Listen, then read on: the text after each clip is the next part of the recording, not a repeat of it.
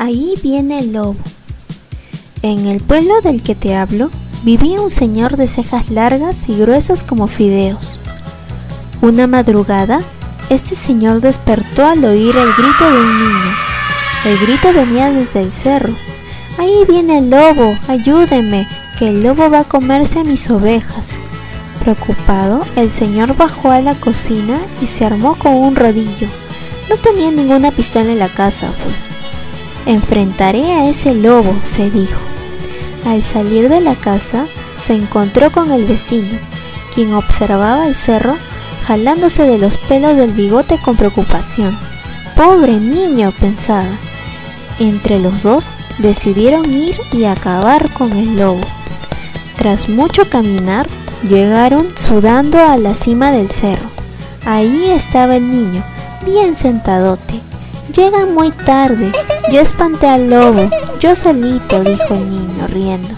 ¡Qué valiente! pensaron los hombres, y regresaron a sus casas tranquilos. Al día siguiente se escucharon nuevamente los gritos. Esta vez los vecinos subieron al cerro con sus esposas. Ya iba a ver ese lobo. ¿Qué creen? Cogí un palo y le pegué al lobo. Pero gracias por venir, dijo el niño al verlos y extrañados, los vecinos regresaron a sus casas. Dos, tres, cuatro veces más sucedió lo mismo. El niño gritaba pidiendo ayuda.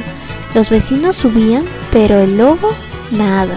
Finalmente, los vecinos se cansaron.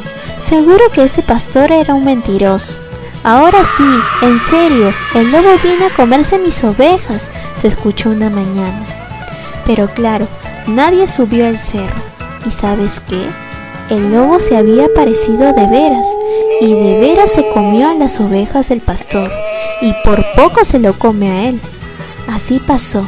¿Y sabes cuál es la enseñanza? Que en boca del mentiroso hasta lo cierto se hace dudoso. De veras.